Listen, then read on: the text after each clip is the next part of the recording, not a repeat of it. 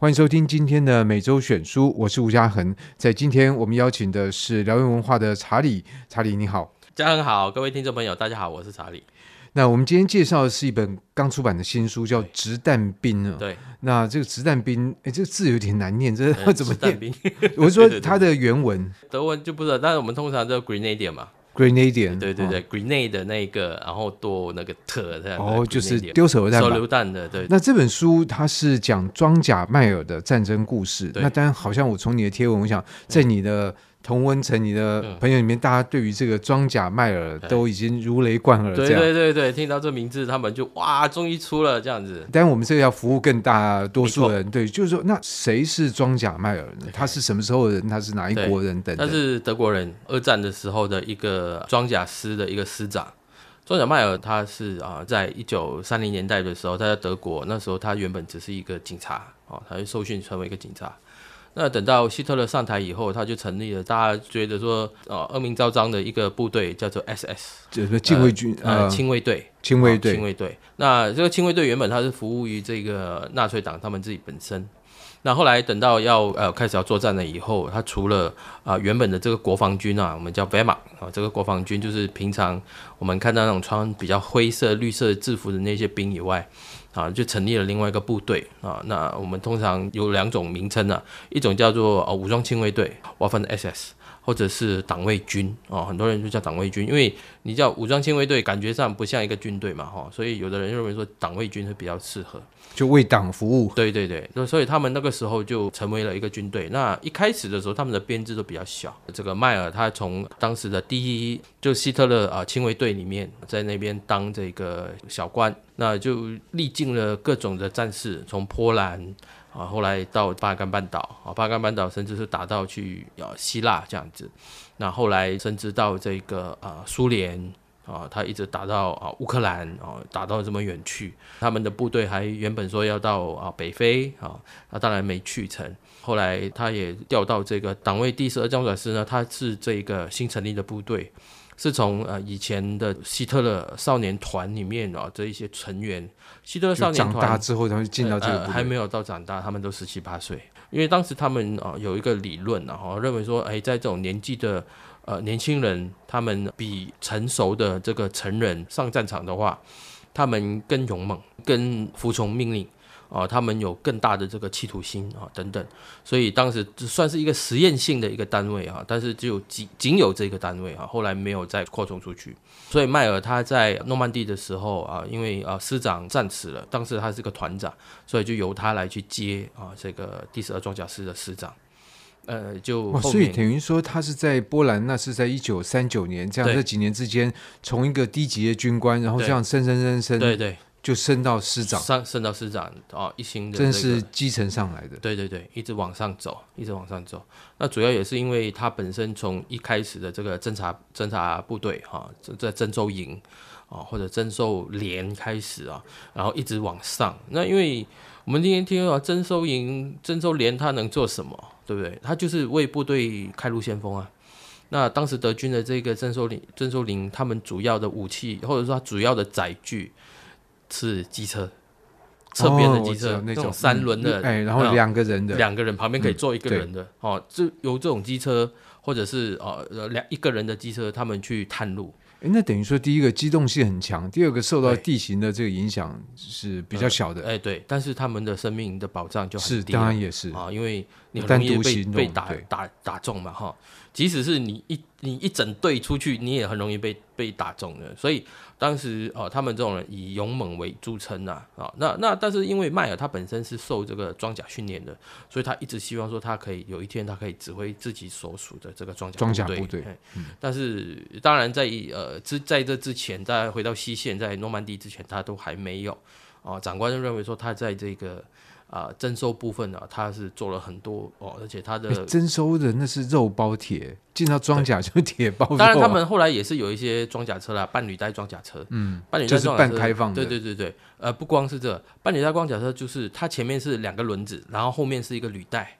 啊，那这种车他们认为说呃机动性比较强，然后在一些呃比较泥泞的这种地方行动的话也比较好。嗯、那你讲的没错，它后面是半半开放的，就是你可以从后面都探头出来就可以看四周围，就像一个敞敞篷车一样。对对对对，好，那但但这一种的话，你单兵遇到这一种车子，然后你当然很害怕，因为你打不到对方，但是对方可以打中你，因为它上面通常会装了机枪。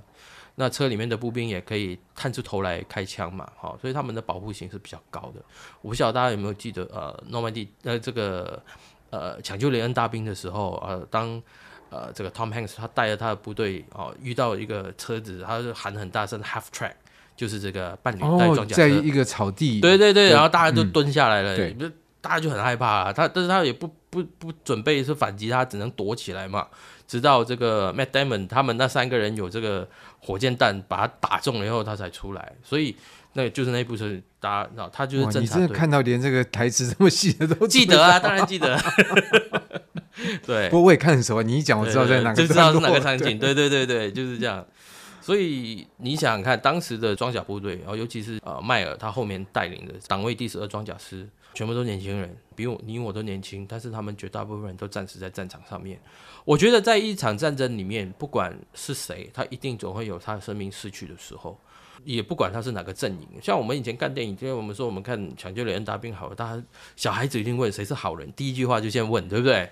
也许我们小的时候也有这种经验，但是等到你年纪大了以后，你再去看，或者说你看一部新的片子的时候，好跟坏他们之间的那个分野是有时候是灰色的。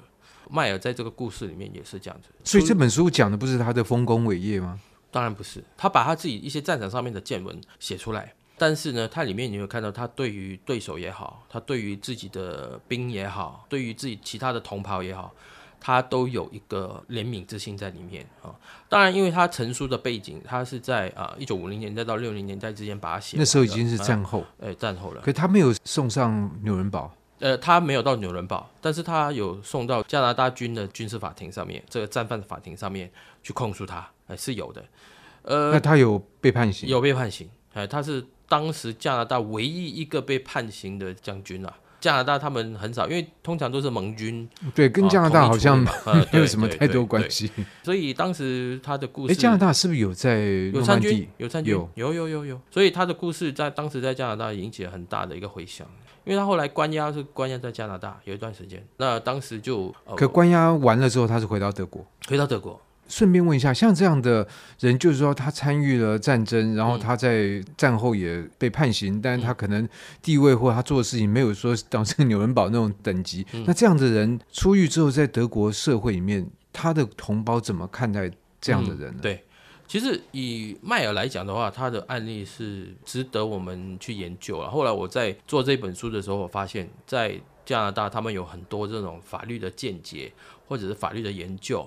他们都在研究迈尔这个案例啊，为什么呢？所以他非常有名的案例，对，非常有名的案例。因为第一个，当时他是还是团长的时候，还没有接任师长的时候，在他的团部，在在诺曼底的一个比较大的一个教堂里面，有七个战俘，加拿大战俘被不知道谁，反正是被德军杀死了。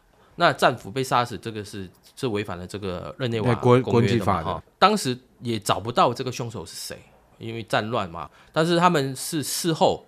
这个尸体被挖出来，才知道这几个人是被、呃、行刑式的处决掉。那他们去查当时这个是谁的地方，谁在这边驻守？他们找到哦，原来是迈尔的团部。于是他们战后他就起诉他啊，以这种方式来起诉他。呃，甚至是呃找出一些不是直接的证据，说是现场没有下令，但是在战前或者是在还没还没有作战以前，他有类似的暗示，或者是说类似的训示，说他们不留战俘。在这种情况底下，所以他就被控上这个战犯法庭。但是他说我没有做过这种事情，而且你说有人被枪杀的时候，我也没有在团部，因为他作为一个指挥官啊，迈尔他是一个一直往前冲的人啊，所以他不会，他不是坐办公室，对对，他不是在后方在那边运筹帷幄，然后反而是在去到最前线，带着他的部队跟前面冲的。即使是在防守的时候也是这样子，所以这个方面完全没有办法成立。而且不光是这样子，当时他们在战时的时候的通报，就是他们接听家军的这个通讯，嗯、因为家军他们曾经下达过说不留战俘这样子的命令。哦、那是加拿大。对对对，不留战俘这样子的的这个。所以就像你刚刚讲的，这个是一个灰色地带，到底哪边是好人是坏人很难分。没错，所以在战后，他不管他上法院也好，帮他。辩护帮他辩护的是委派的律师嘛？我们常看那种法庭剧哈，你的律师是委派的啊。那通常大家都知道是民事啊，在民间的话，我们通常看戏的话，大家会觉得说派给你那个律师，要么是菜鸟，要么就不熟悉啊，就是他对法律这一块经常很少打赢的啊。那迈尔的话，他指派给他的是驾军的这个律师，其他的助理全部都是加拿大人，但是他很有信心啊。这些人全部跟他说：“假如你的罪名成立的话，那他说我们加拿大这边不晓得有多少人被关起来，因为他们也知道在战场上面发生了这种事情。可问题最后他还是被判刑了。他最后还是被判刑，那总得有理由或成立的理由啊，就是原本是死刑嘛。当然他们经过了各种的请愿。”甚至他作为一个 SS 的一个军官，他后来有找到一个德国的一个律师啊，这个律师原本不愿意接这个案子，因为说他是一个党卫军，他是 SS，形象太坏，对对对，觉得他恶名昭彰。但是他看了他的这个案以后，他觉得说，嗯，这个不是绝对的，所以就到处帮他去写陈情书。甚至他们去找很多的这个德国各地的这个主教来帮他去写陈情书。不过换另外一个角度来讲，德国教会在二战期间，我觉得跟纳粹这又是另外一个对对对对对，所以是各种的这种问题了。其实他书里面他也谈到很多。我一开始我也不以为意，我看到最后的时候我才发现，因为他每一次他的战役结束了以后，他都说他们在这边俘虏了多少个战俘，就是说他俘虏的战俘每一场小则十几人、上百人。甚至到上千人、上万人，然后都是送进，都送到战俘营。他每一次，你就说，哎，为什么他就说啊，这些人都要往战俘营的路上了？这样子，他每一次都这样子写，几乎每一章你看的时候，一开始觉得，嗯，为什么他要这么计较这种事情？很少有人写这战史的时候会这样子写。当然，一开始我们也知道说，因为他要讲的是，比如说希腊军或者是苏联军，他们很多就不战而降嘛，对，所以他还会这样子写。我等到最后他上法院那一段的时候，我才说啊。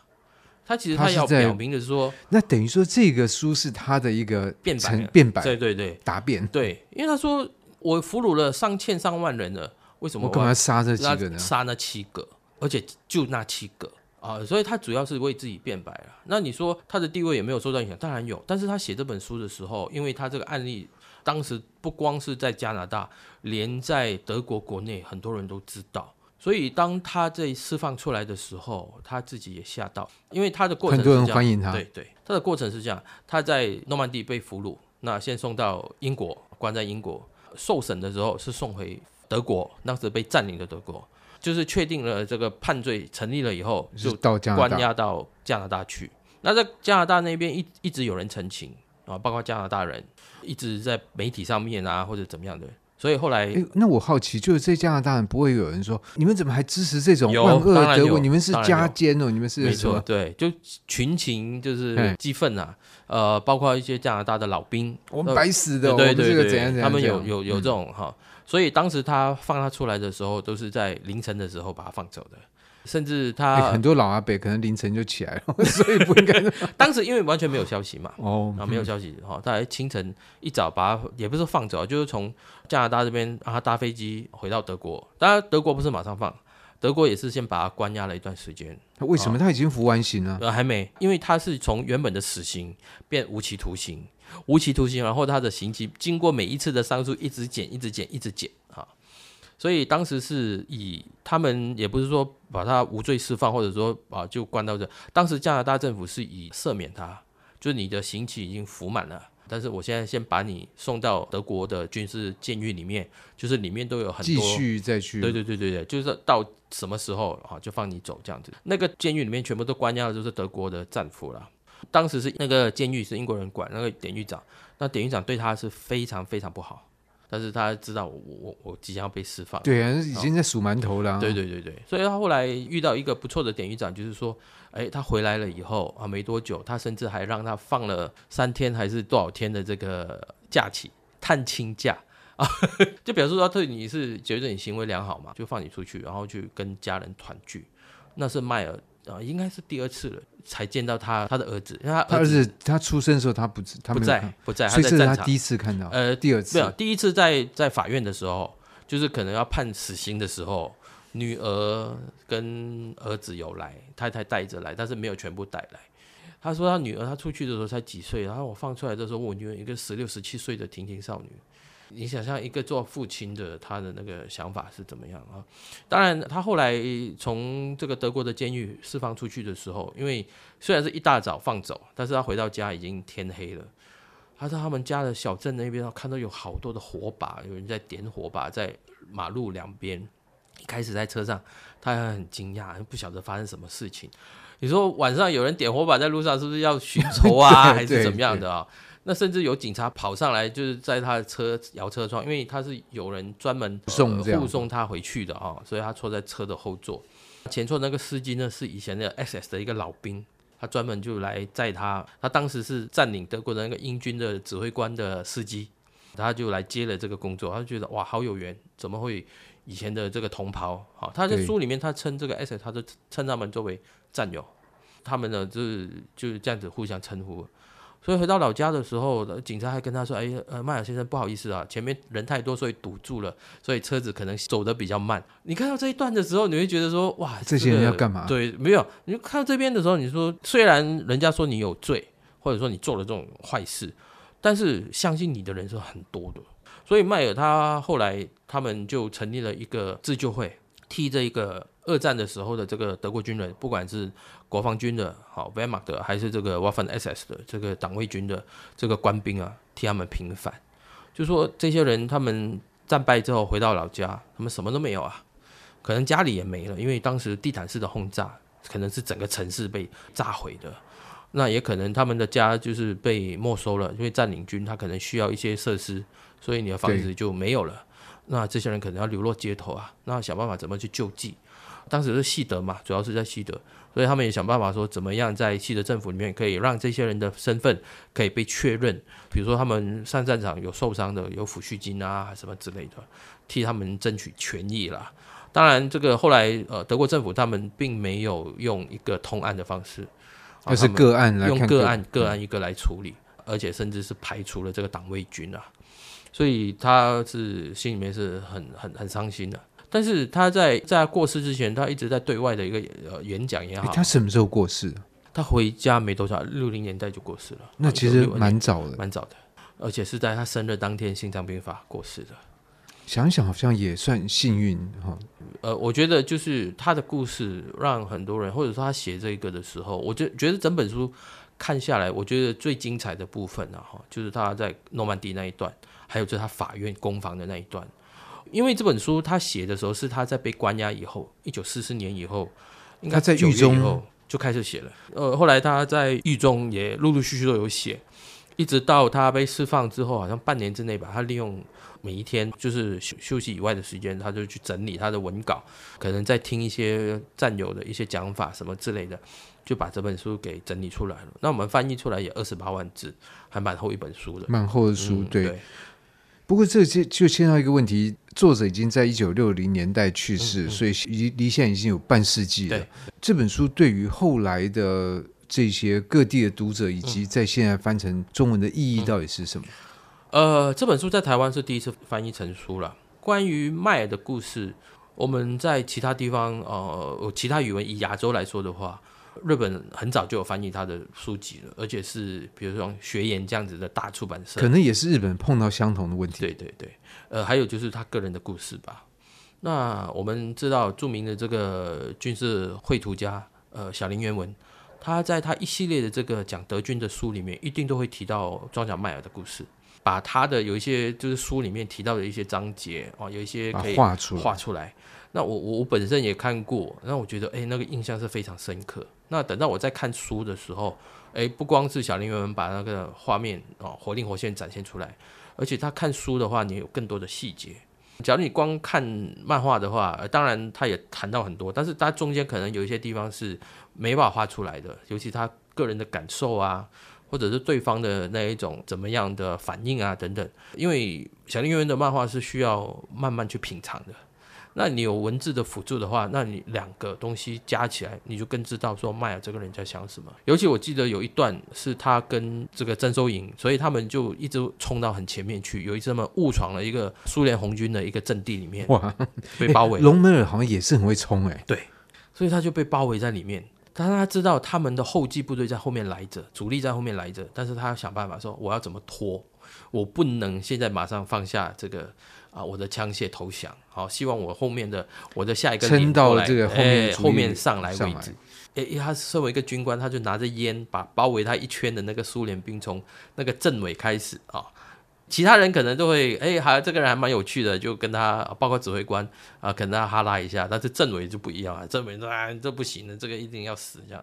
但是他就拿着烟，一个人一个人分的，去拖时间哦，分了每一个人一根烟，然后每一个人去点烟这样子，分给这个红军对苏联的哎，苏联红军包围他的这个人哦，然后跟他身边的兵说，哎，不要晃动啊，但是枪呢你们拿着，就是朝下哈，但是哦不要乱动这样子。你想想看他。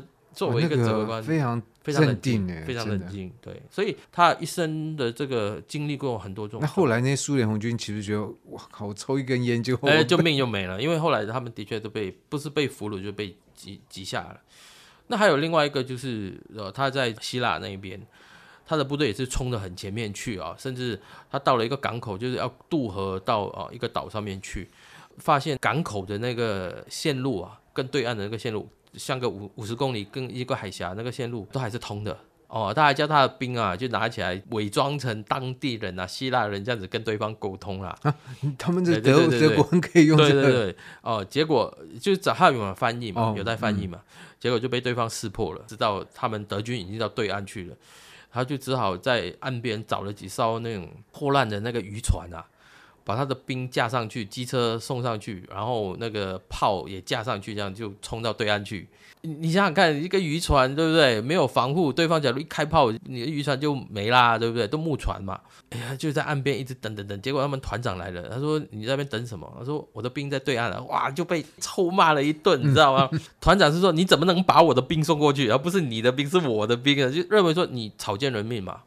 当然后来是他们成功回来了。啊，甚至还俘虏了英军啊，把英军塞满的那三条渔船。团长说：“嗯，好，没事，那就走了。” 这是装甲麦尔其中一个。所以这本书里面充也是充满他很多这个他的事迹，就对对，对，就是他就是一种可能以今天我们来看的话，就像我昨天晚上我就看了这个《捍卫战士二》重看哈，电视有播，就最经典的一句话嘛，就是 “Don't think”。Just do it 啊，就是不要想做就对了。他他就是这样子的人。不过其实十个这样的人，说不定只有一个是存活的。没错，没错，没错。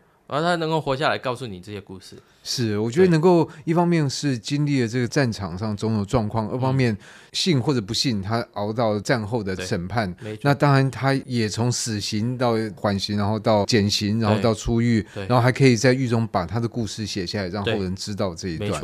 而且我觉得他在写作的时候，我相信今天啊，尤其有很多人，不管他有很多呃英文说的一种嗯，extraordinary，就是超越平凡的这一种经历的话，我觉得只要只要他们安安静下来，就把他们的经历变成文字的话，对于我们其他没有经历过他这种过程的来说，都是一个很宝贵的一个经验吧。怎么把这个经验传承下来啊？经常我们都会鼓励一些朋友说：“哎，你们写作吧，你们把你们的经历写下来。”虽然很多人会说：“哎，我们比不好。”我不会写，哎，对对。但是我觉得，Don't think，对对对，Just do it。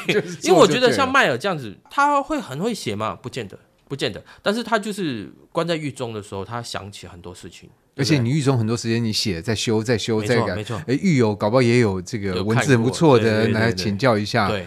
所以还是可以写出一个，还可以写出不错的东西，而且我觉得他，不过这也表示了这德军的军官本质学呢还是不差，不错的，对，能文能武这样，对，能文能武。尤其他写了很多是其他这种兵的故事，因为他很多他身边的兵可能。尤其很多人啊，你你在网络上面在查，因为呃，网络上它可能会有一个资料库啊，你可以查到当时作战的一个兵的那个经历啊。那这种都是从德军的档案里面去建立起来。那这些人很可能他就战时的时候就过世了啊，战死了。那这些人他可能在里面只提一次啊这个名字，这些人都是在身边跟他有交集。他可能说啊，刚刚我才跟他讲过话，但是过一分钟以后，过一小时之后，我就收到消息说他被炮弹打死了。电影里面常常出现嘛？对。但是他书里面他谈蛮多次，而且他主要以当时五六十年代的这个欧洲来讲的话，最大的一个氛围是什么？反共，就是共产集团怎么去对抗。所以他书里面他谈到很多，他就是抓住那个宗旨，就是反共。因为他是被游击队俘虏的，啊，在法国被游击队俘虏，并不是被正规军啊。当时这些俘虏，他认为啦，甚至他看到的绝大部分都是啊，这个共产党支持的这个游击队，所以他被抓了以后就移交给美军嘛。当时就有一个在德国出生的一个德裔的美国军官，用德语跟他说：“你不要承认你是 SS 的军官啊，否则你的下场会很惨。”所以他没有承认吗？他没有承认。他当时他他身上穿的不是 SS 既有的制服，制服，因为他受伤了，他头被打破了。他在呃被俘虏了以后，被这个游击队的人哇，可见 SS 多顾人怨哦。对，因为当时他们看到 SS，他们即使是盟军啊，是不留活口的。看到就杀，哎，不留活口的。所以当时呃，他因为整个人被打头破血流了，应该说他被俘虏的时候是曾经一段时间虐打，在大街上很多人看到的情况底下，那因为头破血流，然后后来就有人看到美军直指，就把他送到医院去。你知道去医院检伤，衣服一定会被脱掉嘛，哦，所以后来他就穿了一件国防军的衣服，用这种身份就 一路去到英国那一边去，后来才被人家识破说他是 SS 的。那当然，至少他的命保下来，因为你一个人有了记录以后，你进到系统里面不会无缘无故消失，就消失了。但是你还没有进到系统之前，你可能在路边就没了。所以这个，所以那一句话也改变了他一生。对。所以我想，这样的一个亲历战争者的实录，但里面到底事实多少是真的是如他所写那样？我觉得那是另外一个另外一个问题，因为所有的战争的回路或者所有的回路都有这样的一种状况。嗯、但是我想从这样的一个叙述里面，大家可以从这二十八万字里面读到很多对关于庄长迈尔的故事。对，因为我每一次都都跟很多人谈，我说我们这个不是好战分子看的书。你要想要和平，你首先你要了解到战争，你知道战争的阴暗面，你知道战争它带来的是怎么样的影响。唯有这样子，我们想尽办法，怎么样去让战争不要发生在我们这边，甚至是说利用我们可以争取到和平的手段，包括我们呃以战止战啊，这个都是一样的。但是你要去了解到，因为当时可能很多人说的这个呃英文说的 battle fatigue。或者战斗疲劳啊，现现在做的 PDSD 啊，就是创伤症候群啊，这种事情对于我们人类来讲，任何人都是一样的，都会发生的。即使是美军，所以现在美国他们花很大力气、很大的钱替这些老兵在做这个心理辅导，这个真的是不容易。尤其像迈尔这样子，他就经由写作，他讲出来嘛，对不对？他讲出来，让大家都知道。那一来也是他修复他自己心里面的这个 PTSD 的一个一个方法，我觉得这种都是好的。所以我想在今天的每周选书，我们介绍了廖永化的这本《子弹兵》。那我想听众从我们跟这个查理所主持的另外一个节目，由查理来讲的这个全民国防，实际上也是回到你一直在强调的这个：我们不是鼓吹战争，不是好战，而是要透过了解战争，能够达到避免战争的目的。没错。那今天谢谢查理，谢谢，拜拜。